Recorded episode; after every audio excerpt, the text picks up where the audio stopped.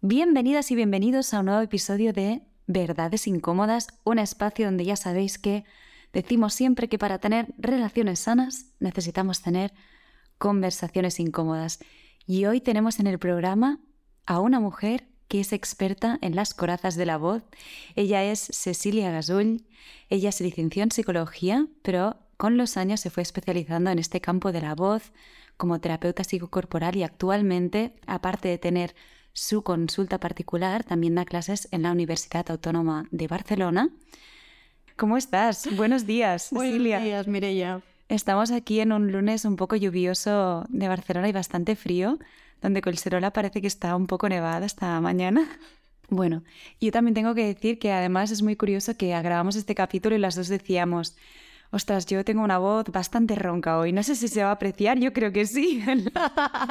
sí, yo estoy medio resfriada y pensaba para ser experta en voz, malamente. Mm, la vida, ¿no? con, Lo, con lo que hay, venimos, es lo que tenemos. Em, así que nuestra voz tiene corazas, Cecilia. Sí, tiene corazas a veces. Y hay gente que no tiene corazas en la voz. Mm. Eh, la voz es una expresión de, de nosotros y, yo creo que cada voz es única y cada voz puede ser preciosa. A veces nos ponemos obstáculos. ¿Por qué? Porque nuestra voz explica cómo estamos, explica cómo somos, explica cómo queremos que nos vean, explica a qué grupo pertenecemos y, también explica eh, si hablamos desde nuestro verdadero yo o no. Todo eso es algo que percibimos, o sea, tú como experta, lo ves en las personas que cuando vienen a tu consulta, por ejemplo, pero es algo que nosotros también percibimos, aunque no le pongamos un, nombre a una etiqueta, ¿no? Exacto, todos lo percibimos sin un aprendizaje, sin, una, sin ser expertos, ¿no? Muchas veces eh, eh, oímos una voz y decimos, tiene voz de estúpido, ¿no? O qué voz más dulce y hemos decidido que es buena persona, que nos hará un favor. Es decir, eh, hacemos inferencias de cómo es aquella persona simplemente por el sonido. En tu libro, es que yo me lo estoy leyendo ahora, te lo decía hace un rato, eh, Cecilia ha sacado un libro que es maravilloso que se llama eh, Las corazas de la voz, al método aquí ahora, en castellano sería aquí ahora, que está publicado por Amalgama, textos. Y es un libro maravilloso y creo que es especializado para personas que trabajan con voz, pero también para personas que no. Tiene un montón de ejemplos, de ejercicios, de tanto de la parte como de dibujo para eh, conectarte con tu voz, de visualizaciones.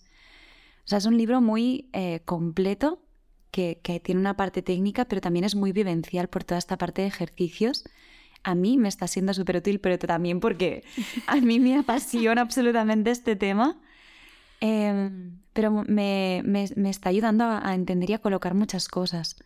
Sobre todo, me gusta porque al inicio defines que hay corazas en la voz y que pueden ser de distintos tipos, ¿no? Sí. Que hay, pueden ser corazas mentales, emocionales.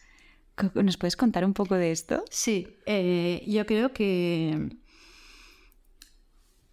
hay corazas mentales, emocionales, más corporales.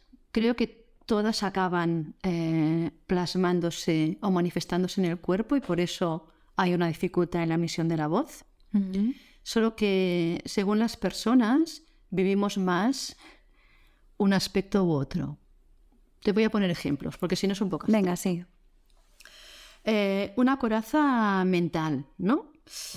Pues el otro día estaba dando una charla en el Conservatorio de Tarragona y les puse un ejemplo personal, porque pensé que era lo más fácil. Y yo recuerdo cuando estudiaba canto, eh, las personas que me gustaban mucho como cantaban, profesionales o compañeros míos que me gustaban mucho como cantaban, los veía salir en el escenario y los veía con una actitud corporal y una presencia. Y en mi foro interno yo pensaba, yo no puedo salir así al escenario porque yo no canto así de bien. Con lo cual me estaba tirando ah, piedras en, piedras en tejado, porque si no sales con una actitud corporal adecuada, cuando el cuerpo es el instrumento de la voz, ya le estás empezando a poner obstáculos, ¿no? Y eso sería una coraza mental, ¿no? Y que el pensamiento que viene en el momento en que estás Sí. a punto de, de salir o, o cuando piensas en la acción, ¿no? Sí, y es una... la- las corazas mentales yo creo que lo que hacen es o inhibirnos en la acción o llevarnos a una acción errónea o caótica, ¿no? Si hablamos de una coraza emocional, la más evidente es el miedo, ¿no? Y, y el miedo hace que eh, muchas partes de nuestro cuerpo se tensen, se bloqueen. Y entonces emitir el sonido es difícil. A veces hay corazas que las percibimos más físicamente, pero insisto, detrás de una coraza física siempre, si rascamos, podríamos llegar a, a- a una emoción que está allí bloqueada y esta emoción está nutrida de a veces alguna creencia, ¿no? Las, las corazas corporales yo diría que son las más fáciles de ver. Pueden ser desequilibrios en la postura a la hora de cantar. Estos, estos desequilibrios, estas tensiones, las puedo llevar yo en mi vida cotidiana y por lo tanto me las llevo a la hora de cantar. O pueden ser eh, desequilibrios que movilizo cuando canto. Y a veces hay corazas eh, físicas que cuando hablo de corazas hablo de un impedimento. Porque Sí, sí. cuando uno, eh, pongamos en un terreno de, de que estudia canto o estudia para actor o actriz y trabaja su voz, hay momentos en que uno no le sale lo que quiere, eh, tiene que aprender, no hay conciencia, pero eso no es una coraza. Una coraza es cuando hay un impedimento, un impedimento en el sonido, a veces un impedimento en la expresión. Y cuando digo físico, es que yo puedo encontrar eh, como un impedimento en, en mi sonido. Em, y esta dificultad que yo vivo físicamente, sí que hay maneras físicas de ayudarlo, pero muchas veces detrás de esta manera física hay por qué yo he hecho ese bloqueo, ¿no? ¿Qué me ha llevado allí? A veces hay tensiones eh, o, o corazas físicas que son por un- una no conciencia de que yo tengo que utilizar esa parte del cuerpo para emitir el sonido, sobre todo cuando entramos en terrenos un poco más profesionales. Me, mm, me resona muchísimo yo cuando empecé a dar clases de canto, al cabo de un tiempo me enviaron al logopeda. Quizás un especialista te ayudaría a trabajar mejor por la postura y todo. Y un momento que el logopeda ya me dijo, ya no te puedo ayudar más porque veía que mi desequilibrio era a nivel corporal, pero es de base del cuerpo. Y yo tuve que, que entonces trabajar con MLC, que es una práctica que las dos, de hecho con Cecilia nos conocemos, porque hemos hecho las dos una formación que se llama el método de liberación de las corazas, que trabaja con estas corazas a nivel físico, con movimientos sutiles, eh, con el cuerpo que ayudan a aflojar la musculatura, pero a la vez a liberar esas emociones que la bloquean y ser consciente de esas creencias que, que lo mantuvieron en el cuerpo, ¿no? Vamos a decirlo así, que es lo que tú decías, ¿no? De hay estas corazas que las definimos así, pero en realidad todas están unidas, o sea, no hay una parte mental que no está asociada a una emocional y a una física, ¿no? Sí, yo recuerdo eh, en mis inicios de trabajar eh, en este ámbito, empecé trabajando colaborando con equipos de foniatras y logopedas que no avanzaban en las reeducaciones de la voz de sus pacientes y me los enviaban a mí para trabajar el cuerpo, desbloquearlo, equilibrarlo. Entonces volvían a las sesiones de logopedia. Y en ese momento era una época en que yo trabajaba básicamente lo físico. Aún no había entrado en, en el terreno emocional. ¿Y cómo es una sesión? O sea, ¿cómo llega una persona, por ejemplo, a tu Sí. consulta y, y cómo la ayudas? ¿Cómo, cómo es? eh, hay como una exploración del cuerpo, lo que te dice la persona, de, de lo que piensa sobre su voz. A ver, eh, las sesiones pueden ser muy distintas. Cuando son sesiones individuales es como hacer un traje medida. Y lo que siempre hago es, eh, si alguien tiene un problema con la voz, le digo que me hable y que me explique, como si para oírla, qué hace con el cuerpo y qué hace con la voz. Si es cantante, le digo que cante. Y también eh, muchas veces les pregunto cuál es la demanda, ¿no? ¿Qué, qué, esperan que suceda en, ese, en esta sesión y qué es lo que buscan? Y a partir de ahí, depende de la demanda, depende de lo que yo veo, trabajo con distintas herramientas. Con algunas personas hacemos realmente un trabajo básicamente corporal, de equilibrio. Con algunas personas hacemos un trabajo más de diálogo con el inconsciente. Esto significa poder aflorar uh, qué hay semioculto que me está limitando mi voz, mi sonido. Y a veces son cosas que parecen muy lejanas al hecho de hablar, ¿no? y, mm, como por ejemplo. Como por ejemplo, cuando hay cosas que, que, no parecen muy vinculadas directamente a la voz, uno cuando piensa en la voz es bloqueo una parte del cuerpo y tenso la garganta y no me sale, eh, me pongo muy nervioso y, y no me salen, o... Pero a veces hay elementos eh, de la vida, ¿no? Eh, ¿qué, ¿Qué visión tengo yo de mí mismo? ¿Qué, ¿Qué significa para mí la mirada del otro? Y, por ejemplo, en el mundo de, del escenario, la, percepción que yo tengo de la mirada del otro sobre mí puede condicionar. O sea, por ejemplo, si yo me subo a un escenario y tengo como, porque lo he vivido en mi familia o, o en mi entorno, de, sentirme juzgado con la mirada del otro, eso se va a acentuar cuando yo estoy o no reconocido. O, por ejemplo, a mí me, pasa, eh, ahora menos que, que antes, pero si yo estaba en un escenario, intentaba eh, conectarme con esa cara, con esa persona, con esa mirada que, que, que está sostenida con cariño, con amor, aquel que, que, ves y dices, esta persona se está enamorando de mí, o sea, de lo que sí. estoy haciendo en ese momento, porque cuando ves a alguien o que está distraído, que, ostras, te, te descentra muchísimo. Te descentra y a veces eh, lees equivocadamente.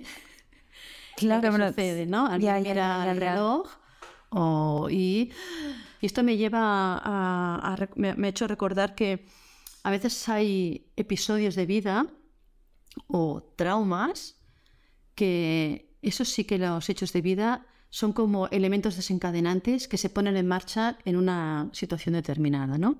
Por ejemplo, esto que decías, ¿no? Yo si me siento juzgada y si yo me pongo sobre un escenario, eso es muy posible que ese, ese motor o ese botón se encienda, ¿no? Uh -huh. Si yo leo me van a juzgar, en vez de leer, voy a compartir. Ostras. También, hablando de, de, traumas, hay traumas que se liberan a través del trabajo de la voz, que tú... Sí. Porque mm, yo pensaba, y yo lo he comentado en otros episodios, ¿no? Pero en mi caso yo veía muy ligada la cosa de, de no sacar mi voz con el hecho de esconderme y también quizás porque yo tenía una cerrazón en la parte de pelvis y de piernas que también afectaba mi voz. Y en el momento en que empecé a abrir a nivel físico esa parte de mi cuerpo, la voz tenía como esa base y salía más libre. Vinculado a esto que dices, en el libro explico una historia de una mujer que vino a un curso, uno de los talleres de las corazas de la voz, y era una mujer que bueno, no, estaba, no trabajaba en el, en el ámbito vocal eh, y vino porque me dijo que ella sentía que su voz estaba bloqueada. Y a lo largo del taller hicimos una serie de trabajos de, de vincular la emoción con el movimiento y con el sonido. Ella realmente conectó mucho con ese trabajo. Eh, a través del sonido puedo sacar muchas cosas. Es un, era, es un trabajo que se hace sin palabras, ¿eh? es sonido como muy ancestral. Intuí, y había varias personas que podían tener un perfil parecido, hay un ejercicio que se llama el leñador, uh -huh. donde tú colocas eh, un tronco imaginario, y puede ser un tronco, puede ser una persona o puede ser una situación que a ti te genera malestar o violencia. Uh -huh. Y con tu hacha ah, lo qué cortas y a través del sonido, que es ja, pero muy visceral, tú pones el subtexto que quieras. Uh -huh. y es una forma de descargar y de conectar con eso. Ella conectó muchísimo en ese ejercicio y de hecho cuando acabó mm, preguntó si podía cantar. Se puso a cantar y bueno, fue algo que me lo recuerdo y se me pone la piel de gallina. Porque empezó a cantar, empezó a llorar, siguió cantando, pero era un sonido tan de verdad, tan de verdad. Ya. Y em, luego ella me comentó que era la primera vez que, sentía que podía eh, sacar y expresar su voz. Wow. Y, su cerrazón eh, venía porque de pequeña había sido, había sufrido abusos por parte de alguien que tenía que cuidar de ella y había callado, había callado. Y el callar y el tragar eh, crea muchos bloqueos, crea bloqueos en la garganta, crea bloqueos en el diafragma, crea bloqueos en el periné. Y entonces ella aparentemente no tenía ningún problema de voz, pero ella sentía que no podía expresarla o no podía emitirla libremente. ¿no? Y ya la conocí que tenía 40 ya. Ostras. ¿Y cómo fue el proceso después para ella? Después el proceso para ella, ella había hecho terapias y así, pero me comentó, esto no lo había conseguido, la conciencia la tenía. Ya. Lo que sí que he visto con muchas personas que he trabajado, que si han hecho una terapia cognitiva, entienden muy bien lo que les sucede, mm. eh, lo tienen muy bien organizado, pero algunas de ellas no pueden pasar eso a la vida. Y cuando hacen un trabajo que involucran al cuerpo, entonces todo eso que han aprendido y todo eso que han, han trabajado con ese terapeuta más cognitivo puede, eh, pueden llevarlo a la vida. Porque, porque pasa a través del cuerpo y el cuerpo es nuestro instrumento de vida, ¿no? Claro. Ella lo que hizo fue, mm, eh, se incorporó a un grupo de MLC semanal. Hizo su proceso y bien. Eh, con esto que dices, hay una frase de Christine Linklater, que creo que tú la conoces, es una maestra de voz que también estudió con... Sí. Lisa Sala estudió con ella, que dice que en una voz espontánea lo que oímos es a la persona y no la voz de la persona, ¿no? Exacto. a que esto, esto que has dicho tú. Sí, por eso te decía cuando, cuando escuchamos una voz, podemos sentir si está si nos habla de verdad, ¿no? Y no quiere decir voluntariamente, ¿eh? no quiere decir que nos esté engañando. Quiere decir que, que realmente aquella persona en aquel momento conecta con su ser. Yo creo que esto es algo que desde los inicios em, para mí ha sido muy importante, aunque cuando alguien viene con un bloqueo de voz, eso para ella es lo último, necesita resolver su problema no tanto esta conexión, pero para mí sí, y creo que el origen de esta necesidad, aparte de que creo que entonces la comunicación pasa a otro nivel, creo que viene porque cuando yo empecé a formarme en terapias corporales, me, encontré con mucha gente que era realmente maravillosa y entré en contacto con muchos profesionales que o eran profesores de yoga o de reiki que, no sé cómo explicarlo, eran esclavos de su personaje. ¿E-, ¿En qué sentido? ¿En qué sentido? A ver si te lo sé explicar, porque...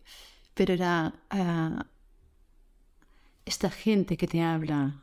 Porque Con esta voz de maestro, mis emociones están controladas, ¿sí? Controlo mis emociones y soy paz interior. Y tú vives. Me da un poco de miedo y todo. y todo lo que percibes es no, ni hay paz interior. Hay una rigidez. Hay una rigidez. Hacia un personaje como Exacto, ¿no? incluso los ves corporalmente y dices, hay una rigidez. Y, y creo que eh, a mí me, en ese momento me molestaba mucho. Ahora, ahora lo vivo que no es una molestia, sino pienso, que, qué dificultad tiene esa persona que no se permite, ¿no? Y durante mucho tiempo hice un trabajo conmigo que me dejaba mensajes. ¿Así? ¿Ah, sí, y me escuchaba. Y a veces pensaba, no, no. Hasta que al final encuentras un lugar en ti que dices, bueno, esto es lo que hay. y intentas no enmascarar, ni ser un personaje eh, porque te dedicas a, tienes que ser de tal manera. Claro, y cada uno tiene como, porque en realidad serían como, hay una parte del libro que a mí me resulta súper interesante, que tú hablas de el autoconcepto que tenemos de nosotros mismos a través de nuestra voz, ¿no? Mm. O sea, como una identidad auditiva hacia nuestro propio sonido, ¿no? Y que igual que tenemos una identidad visual de cuando nos miramos el espejo, de cómo es nuestro pelo, cómo nos vestimos, cómo nos relacionamos, eso también existe. Y, y- y yo lo siento mucho y yo lo he explicado en, en el podcast de Luis, hablamos sobre esto también, que yo tengo una tendencia a poner como, ahora tengo esta voz más grave, pero yo también puedo poner esta voz así como más, y, y suele ser como la voz de Mireia más aniñada o como que esconde un poco la voz, ¿no? Y me doy cuenta, y cada vez más, de cuando estoy eh, habitando un papel o el otro. También es una cosa que te quería comentar que a mí me pasa en entrevistas, digo, a veces, o sea, aquí en el podcast cuando estoy conversando con alguien, noto cuando estoy en mí y me siento asentada y mi voz también es un poco más grave, pero hay veces en que quizás, qué sé yo, eh, la persona con quien estoy conversando siento una admiración y de repente eh, como que se me pierden las ideas y no las aterrizo bien, mm, estoy más dispersa, mi voz se vuelve más aguda, así, y, y te tartamudeo. ¿Y de pequeña tartamudeabas? No recuerdo, lo estaba pensando justo ayer, digo, se lo voy a comentar. Porque a veces Eh, eh, cuando... Yo creo que nos ha pasado a todos, ¿no? Según la persona que tienes enfrente y lo que representa, Sí. tu voz sale de una manera o sale de otra, ¿no? En Mm. función de la figura que representa, qué significa para ti, ¿no? Hay personas que cuando tienen enfrente una persona que es una figura de autoridad, se hacen pequeños, entonces a lo mejor hablan más aquí, ¿no? O hablan más de niña. Si esa figura de autoridad para ellos es impactante o, o sienten que, que son menos. Sí, como que te sitúas a otra altura de esa persona, sí, sí, total. Yo pienso que es un ejercicio maravilloso. Incluso cuando oigo otros podcasts, hay una capa que es el diálogo con la persona y después es todo aquello que está aconteciendo alrededor de lo que siente eh, la persona que estás enfrente, lo que sientes tú. De... Y eso se... El podcast es auditivo, realmente. O sea, Sí, sí. todo esto está aconteciendo y lo estás eh, percibiendo a través del sonido, porque ahora, antes los grabamos en vídeo, pero ahora aquí solo hay voz, ¿no? Y tú ya estás deduciendo muchas cosas a nivel inconsciente de lo que está pasando ahí. Oye, te quería preguntar, Cecilia, porque tú me has hablado un poquito antes de eso, de qué fue lo que a ti Ah, te llevó a, a este camino, ¿no? Como cómo pasaste de, de estudiar psicología a, a centrarte más en la parte de la voz y a que eso sea como tu vida profesional y tu motor de búsqueda, de acompañar a otras personas.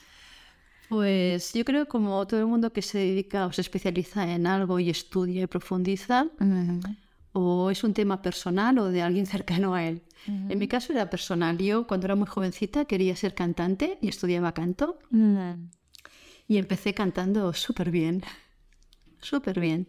Y de repente ah, cada vez me ponía más problemas, más, era más costoso para mí cantar. Y, y entonces eh, empecé una búsqueda de primero trabajando el cuerpo porque mi profesora, que es mi madre además, eh, eh, ella le daba mucha importancia y empecé muy joven a trabajar el cuerpo. Después ah, de trabajar el cuerpo fui buscando distintos métodos que me ayudaran. También empecé paralelamente a dar clases de voz hablada. Y allí me di cuenta de que las personas me explicaban cuando resolvían un problema de voz que yo pensaba que me dirían, ay, he resuelto este problema de voz. Me venían y me contaban, estoy más tranquila, estoy más alegre. Ah, y yo pensaba, a ver, Esta pequeña haciendo? cosa ha tocado muchas otras, Sí. ¿no? ¿Qué estoy haciendo que, que no controlo? Y entonces aquí fue cuando estudié psicología. La psicología me aportó cosas, pero después fui ampliando mi visión más a campos más psicoterapéuticos y después en los últimos años también a, trabajos más, digamos, de un campo más energético. Pero me llevó a especializarme en intentar dar respuesta a por qué ah, yo me ponía tantas trabas. He hecho todas las corazas, mentales, emocionales, físicas. Es fuerte, ¿eh? y, y, tal, y lo que me, me, me encanta y me parece súper curioso es que tú realmente lo que querías, o sea, que el motor de inicio era querer tú cantar en los escenarios y a partir de ahí hacer un trabajo de qué es lo que me puede bloquear a Sí. hacer esta acción, ¿no? ¿Sigues cantando, Cecilia? Durante una, durante una época lo dejé completamente Ujú. y ahora he vuelto a tomar clases de canto, pero me lo tomo muy deportivamente, me lo paso bien, disfruto y canto para mí. Es que cantar nos alegra la vida, ¿no? Uf. Yo lo pienso, ti- yo soy muy de cantar en la ducha, que además me doy cuenta de que con el calorcito de- del agua, eh, como que mi voz está mucho más fluida y, y pienso, es un momento de placer tan absoluto. Sí, yo canto un montón. Yo canto un montón en casa. Eso nos pone más felices. Sí, siempre. Yo creo que el sonido tiene una vibra que es vibración, tiene algo que, que moviliza el interior y que a mí casi a veces me pone en, un- en una situación meditativa cuando hago sonido. ¿Hay una relación estrecha entre voz y placer? Yo creo que hay una relación estrecha entre voz y un montón de cosas, pero sí voz y placer. Y la relación voz y placer es preciosa cuando uno se permite el placer. Ya. Es que estábamos hablando antes fuera de micro de que hay una película que se llama Histeria, si no la habéis visto, es bastante divertida, que habla sobre un médico que es como de la Inglaterra del siglo XIX, que se llama eh, Mortimer Granville. Cualquier tipo de patología en la mujer de esa época era histeria, ya sea que te hubiera dolor de cabeza, insomnio, eh, una contractura, y este médico las trataba dándoles un masaje en la zona vaginal. Y, y ella decía, claro, entonces tenía una cola enorme todos los días este hombre de mujeres en la consulta. Y al final eh, eh, inventaron como el primer consolador, porque claro, después de tantas horas trabajando con ese movimiento, el hombre necesitaba un poco de ayuda física que acababa agotado. Inventaron el primer consolador. Y un poco la reflexión era, decían, esto funciona porque lo que hacían era producir orgasmos, producir Claro. placer. Y, y yo, yo estaba pensando en las mujeres de esa época, yo no sé, tenían espacios para correr, para bailar, o sea, debían tener tanta energía retenida porque el movimiento estaba como restringido. No me imagino a una mujer que se fuera al gimnasio o los corsés y toda la ropa las debía tener Sí. como súper constringidas y un cuerpo rígido tiene que ser como que no hay fluidez de, de emocional tampoco y esta parte de no podían expresarse realmente. Sí, y seguramente no sé si tenían parejas que las, les dieran un placer extraordinario, Eh, Claro. ¿no? En esa época. Sí, sí, por eso decía que si realmente eh, podemos vivir bien el placer, el sonido vinculado al placer está muy bien y es muy bonito y muy sanador, yo creo. Hmm. Pero a veces hay, hay personas que no producen sonido cuando hacen el amor, por ejemplo, ¿no? Que hay una retención muy fuerte. ¿Tú crees que es parte del carácter o es como que No, de la creo que persona que es, es- una retentiva? Yo creo que es una ¿El retención. orgasmo va con voz? ¿O el placer va con, con liberación de voz? Yo no lo entiendo de otra manera. Esta- había una, una escena de la película, me acuerdo, que era una cantante de ópera que tenía un, pro- un bloqueo mm, a, a la hora de cantar también y que en el momento de que trabajaba con, el, con este doctor, de repente empezaba... "Oh", Tenía una voz maravillosa, amplia, fluida. Hombre, claro. Sí que es verdad que un grito, un orgasmo es como una liberación. Totalmente. Totalmente, sí. Y hay que... Claro, yo te he dicho, no, no lo concibo de otra manera, pero tampoco es algo consciente, no, no es algo que, piense, hay que hacer sonido. Surge. Y yo creo que si surge está bien. ¿Cómo sería el sonido de una voz acorazada y cómo sería el sonido de una voz liberada? Uy, hay un montón. Por ejemplo, voy a ver si se me ocurren distintos ejemplos. Una voz acorazada podría ser esta, esta hacia adentro, porque yo no estoy muy segura de lo que digo. Creo que lo que yo digo es poco interesante. Ah, sí, esto lo hago bastante. y cuando liberamos esta voz, esta voz puede ser proyectada, ¿no? Puede haber una voz mucho más constreñida, ¿no? Y tampoco sonaría libre, pero dentro de... ¿Y las voces que son muy altas? Estas voces aquí. Por ejemplo, o voces que son como muy fuertes también gritando un poco al hablar. Bueno, hay gente que no tiene un control de, su intensidad y es gente a veces que invade, ¿no? Y una forma de invadir también es con la voz. Y después hay, yo creo que las voces acorazadas, podemos hablar de una voz acorazada en alguien que para otro eso no sería un acorazamiento. Es decir, si entramos eh, en alguien profesional, él vive acorazamiento en su voz si hay un registro que no puede hacer bien, si hay una expresión que no puede llevar a cabo. Y en cambio en alguien que no tiene un uso profesional de esta voz o que no quiere eh, o que no necesita explorar toda una paleta de colores expresivos, la coraza es más evidente porque es, es funcional o no es funcional. No sé si te he dado respuesta. Sí, sí, sí, totalmente. Estaba pensando que yo hace, yo creo que era un año o dos que yo vine a tu consulta. Sí. Porque yo estaba trabajando en ese momento también la voz, le decía, ostras, ¿sabes qué me pasa, Cecilia? Cuando estoy en el escenario, eh, fuerto la voz y mm, si estoy dando un concierto y es un concierto de media hora, una hora, al día siguiente mi voz está afectada y necesito poder hacer eso sin, sin forzarme para no tener que recuperarme y no porque antes tenía nódulos en las cuerdas vocales, ¿no?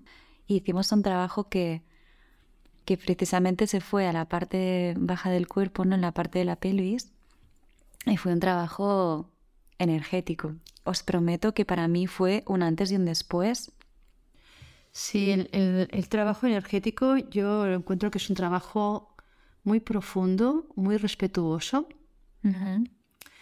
Y a veces para mí difícil de transmitir o explicar para que no suene esotérico.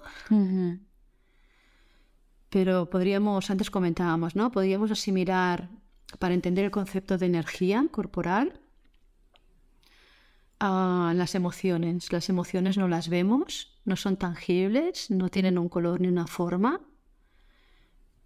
pero las percibimos.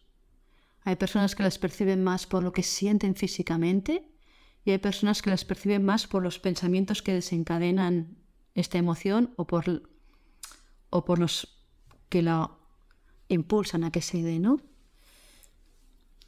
y hemos aprendido a escuchar y a ponerle un nombre, al menos a las básicas de emociones.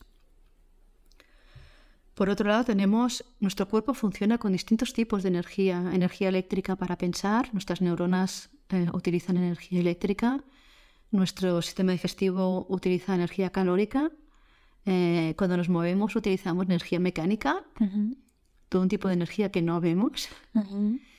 Y, sí que hay una estructura energética de otra calidad que la medicina oriental desde hace muchos años entiende, ¿no? Mm. Eh, y asume. Entonces, cuando tú puedes contactar con esta energía, es como equilibrar el cuerpo y, sobre todo, eh, el estado interno de la persona.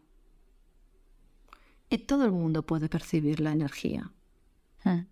Todo el mundo. Lo que pasa es que no nos han enseñado. No nos han enseñado. Pero es algo tan... A veces de cómo te sientes con, otra persona o esas intuiciones. ¿Tú crees que la intuición está ligada un poco a esta parte energética, digámosle. Hay una parte, hay una parte que sí y una parte que no. Y la parte que sí es la que, en el fondo, hay un sistema que estamos conectados todos, ¿no? Piensas en alguien y de repente te llama por teléfono. Em, eh, estás muy cansado y de repente esa reunión que tenías se anula. ¿No? Sí, sí. Y parecen pequeñas casualidades. Y yo tenía un profesor que decía, las casualidades no existen. y hay como, o tú puedes, hay gente sensible que puede percibir cómo está la otra persona, incluso cuando no está cerca. Y eso se da en gemelos, ¿no? Es verdad. Los gemelos eh, lo viven mucho, es asumido por todo el mundo porque Mm. los gemelos lo cuentan, pueden no estar cerca y en cambio perciben el- al otro. Eh, nosotros también podemos percibirlo. Em, llevamos mucha información a nuestro alrededor que leemos a veces de forma inconsciente y que podríamos aprender a leerla.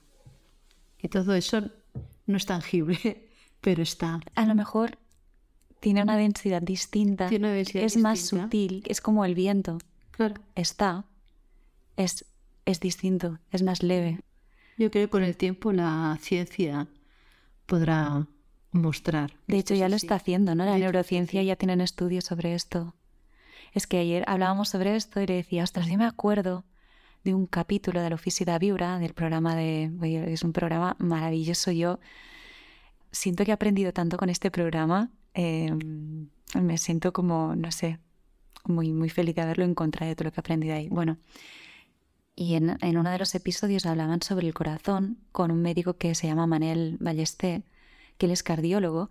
Ostras, una cosa que es súper interesante, que eh, él decía que otro médico, estudiando el corazón, como hirviéndolo y después secándolo, se dieron cuenta que no eran dos ventrículos separados, sino que el corazón en sí es como, como una manguerita así aplastada y enrollada en sí misma.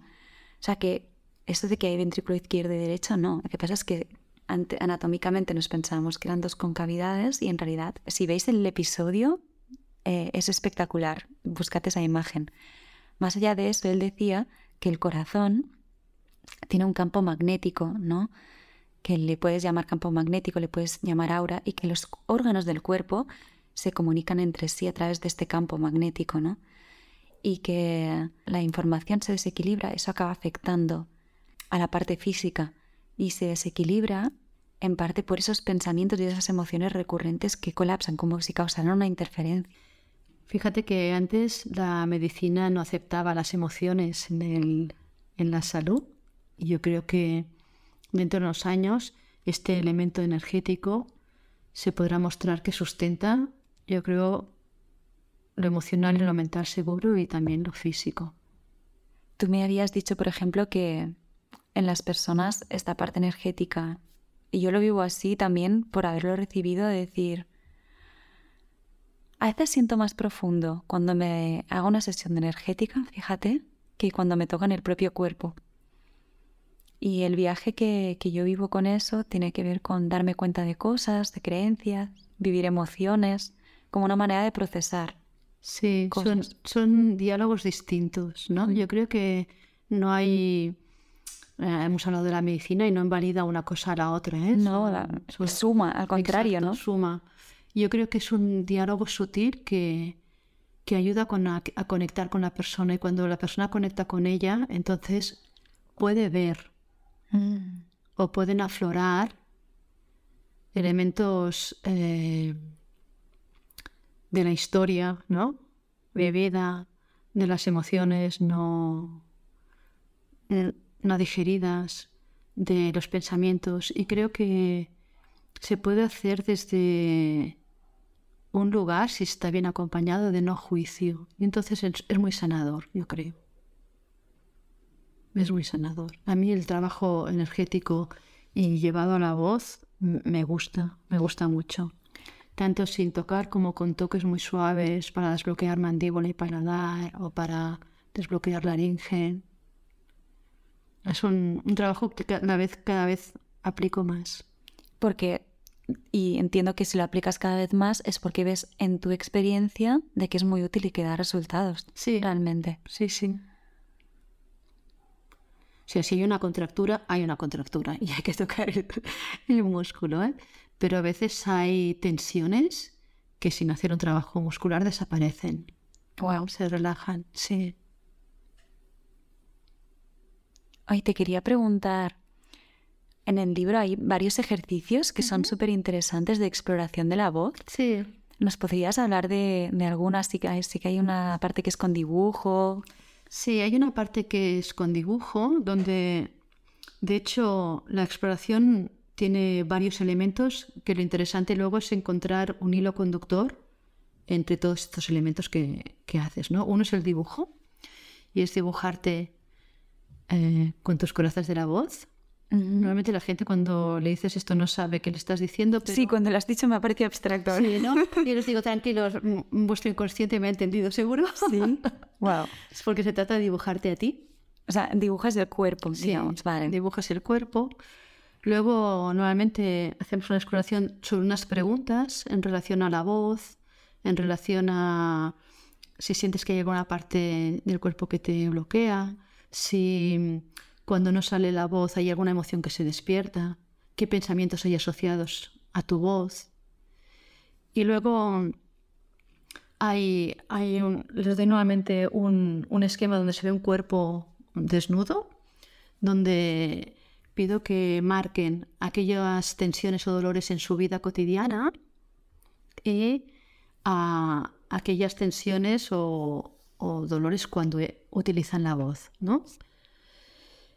También, ah, perdona, cuando explicamos, explicamos si ha- también pregunto si hay emociones que, que se viven bien o no se viven bien y si hay alguna emoción que no se vive nunca. Y entonces al final nuevamente doy un, dibujo donde salen, aparecen los sitios privilegiados, podríamos decir, donde las emociones eh, o el cuerpo guarda estas emociones, para que nos entendamos, que esto lo hemos vivido todos, ¿no? Eh, estoy enfadada, siento rabia, pero no quiero mm, chillar y aprieto la mandíbula, ¿no? Y si estoy todo el día así, pues tengo tensión en la mandíbula. ¿eh? Eso sería una zona privilegiada de- del cuerpo para guardar el enfado. Esto sería... Y entonces lo que se trata de ver es cómo me he dibujado yo, si las tensiones que tengo en mi vida me las llevo a la voz o no, aparecen unas nuevas, si los sitios donde hay emociones guardadas se corresponden a sitios donde yo bloqueo o a emociones que yo no siento y resulta que justamente tengo esa zona, la zona del diafragma, siento que es muy tensa para mí y resulta que yo no me enfado nunca. Yo nunca me voy enfado, ¿no? Es un camino que lleva un rato, pero que suele ser bastante revelador para la persona, de que pueda entender. Claro, porque de alguna forma lo ves dibujado. Exacto, lo ves Y eso ayuda dibujado, mucho a situarlo, ¿no? Exacto. Mentalmente como un mapa. Lo ves dibujado de varias maneras, lo ves escrito y, y te ayuda a ver dónde, en qué áreas, si en más lo físico, en más lo mental, en más lo emocional, es donde está tu peso. Y eso es un buen punto de, de inicio para trabajar. Es que el arte tiene esta capacidad de ayudarnos a comprender nuestro mundo interno, em, ayudarnos a ver con claridad aquello que está tan pegado a nosotros que, que- que no necesitamos verlo afuera. Sí, porque además, eh, una vez superas el no sé dibujar, sí que eh, este dibujo te explica partes que salen desproporcionadas en el dibujo, zonas del cuerpo que te olvidas. Ah, Que están dibujadas finitas o muy fuertes, muy, fuertes, marcadas, ¿no? O no te caben en el dibujo. Mm, O eh, de repente hay muchas rayas. Y entonces, o a veces simplemente es qué te dice este dibujo, ¿no? O qué te está contando, qué mensaje tiene para ti. Y entonces, a veces para, hay, para personas eso es muy revelador. Uf, ¿Qué te dice? Este, es que este ejercicio, yo a veces cuando em, daba clases de MLC antes, cuando hacíamos el ejercicio del dibujo, las personas al principio era como, bueno, vamos a... tú no sabes lo potente que es Sí, realmente. Es un mensaje de ti para ti. exacto. Y nadie mejor que tú sabe lo que es bueno, lo que necesitas y cuál es tu camino. Y, y lo que necesitas decirte en este momento, Exacto. justo ahora, ¿no? Exacto. Es como un espejo. Mm. Y además de eso también tienes eh, unas visualizaciones que son muy interesantes para hacer esta... ¿Podemos nombrar alguna o explicarla un poco? Bueno, hay, hay una que yo le tengo especial cariño Ajá. y es encontrar un símbolo que explique un aspecto de luz, que significa un aspecto precioso nuestro, que no reconocemos. Puede ser en general o puede ser, en este caso, vinculado a la voz, la expresión, a yo como cantante o yo como actor. Y es muy interesante y muy bonito porque siempre aparece un símbolo. No me he encontrado personas que no les salga. Y este símbolo representa, le pides cuando aparece el símbolo, le preguntas qué aspecto de mí representa. El símbolo suele ser una imagen. ¿eh? Tú le pides al inconsciente que te presente un símbolo y aparece una taza de té, ¿no? Imaginemos. Y entonces la propuesta es pregúntale a esta taza de té qué aspecto de ti representa y te dirá, no sé, eh, la belleza, ¿no? La calidez. La calidez. La, la- sí. Vale, nos dice la calidez, ¿vale? Eh, y entonces esta calidez puede ser a veces algo que todo el mundo ve en ti, Pero a ti te cuesta, Pero- ¿no? Tú no te has enterado, o es una, una cualidad que tienes y no llevas a la vida. Y entonces el trabajo es, eh, se hace un trabajo de visualizar la taza de té, de integrarla en ti y como si fuera un mantra decir ah, esa cualidad, ¿no? Soy calidez. Esto lo puedes hacer muchas veces y en el fondo es informarte, recordarte a, a ti y a tu inconsciente que esa cualidad que es la calidez está en ti. Úsala. ¿Cómo se ve el resultado? Porque empiezas a ser cálido. Con una sola vez no, no, No, sale. Hay que, claro, claro. hay que hacer un trabajo, pero sí que empiezo a reconocer que eso está en mí y por lo tanto me doy permiso para, A mí me alucina este trabajo con la visualización que dices porque, claro, nuestro inconsciente, el- su lenguaje, sus palabras son las imágenes, ¿no? Y es la fuerza que tiene realmente imaginarlo, igual que cuando lo dibujas, ¿no? Cómo ese concepto se va integrando en ti. Sí, Esa calidad que representa, que es un arquetipo como un símbolo, se va integrando en ti a partir de, de simplemente llevar a tu mente esa imagen. claro. Y es interesante porque el símbolo te lo das tú.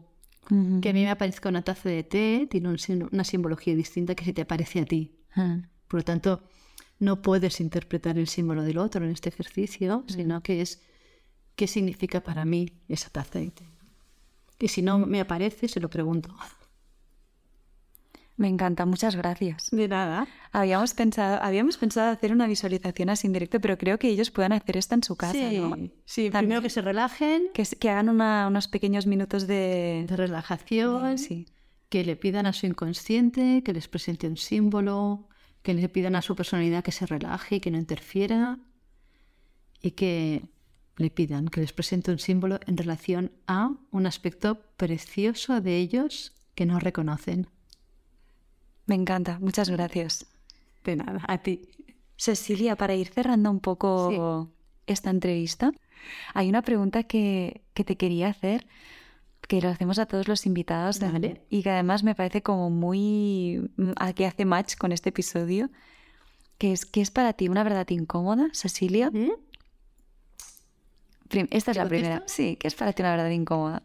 Yo creo que para mí una verdad incómoda es cuando alguien o, o tú mismo o la vida te plantifica delante un aspecto tuyo que no te gusta, que quieres maquillar, que quieres esconder, que a lo mejor está en lo más recóndito, escondido allí y tu consciente no lo recuerda y cuando lo ves dices, "Ah, Dios. Y en mi caso yo creo que eso además va asociado con un- una cosa en- en el plexo Como una retención. Sí, como ¡ah! Ya, ya, ya, ya. De- sí, creo que tiene que ver con algo que te confronta contigo mismo. Y algo que te confronta y que no te gusta o, no, o, no, o no quieres que se vea, ¿no? Y si tuvieras que tener una conversación incómoda con una persona, eh, ya sea real o ficticia, ¿quién sería y qué le dirías?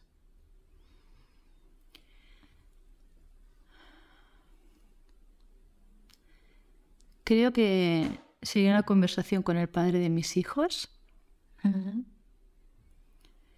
Y creo que le diría que su incapacidad para gestionar su frustración o sus problemas.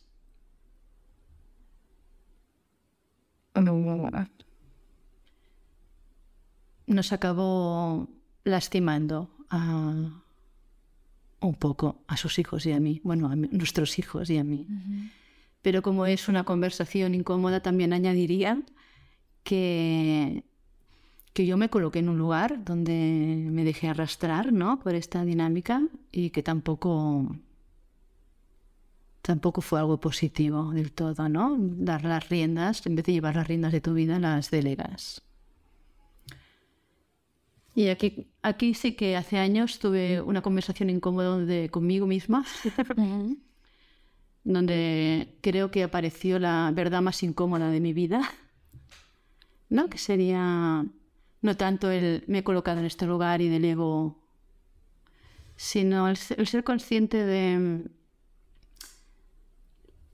la incapacidad de salir de ahí, ¿no?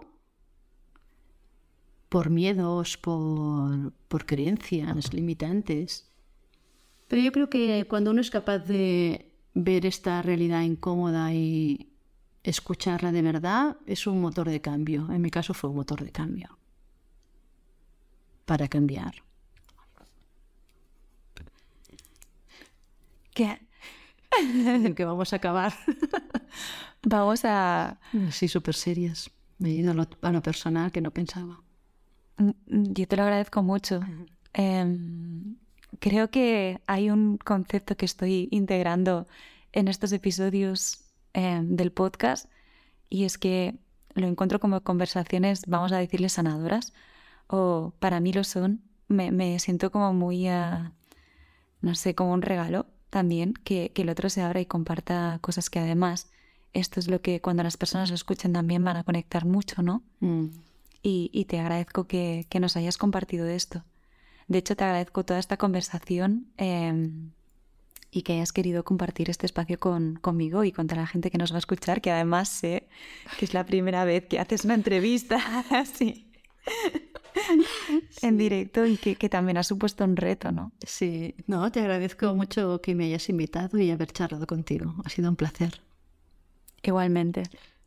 Pues muchas gracias. Yo creo que hasta aquí vamos a terminar este episodio de Verdades Incómodas, un espacio donde sabéis que pensamos que para eh, tener relaciones sanas necesitamos tener conversaciones incómodas. Em, con nosotros mismos o con personas de nuestro alrededor. A veces, yo lo pienso, hay conversaciones incómodas que se pueden escribir en un papel y que luego dejan de ser necesarias y hay otras que al escribirlas en un papel te das cuenta de que es un momento importante para tener esa conversación con esa persona, ¿no? Totalmente. y nada más, aquí eh, al micro también y a la voz, yo soy Mireia Chaos me presento, soy la persona que dirige este programa y trabajo como directora creativa, como comunicadora y también como actriz de voz. Y nada, como os digo siempre, espero que os sea nutritivo y nos vemos en el próximo episodio. Un beso.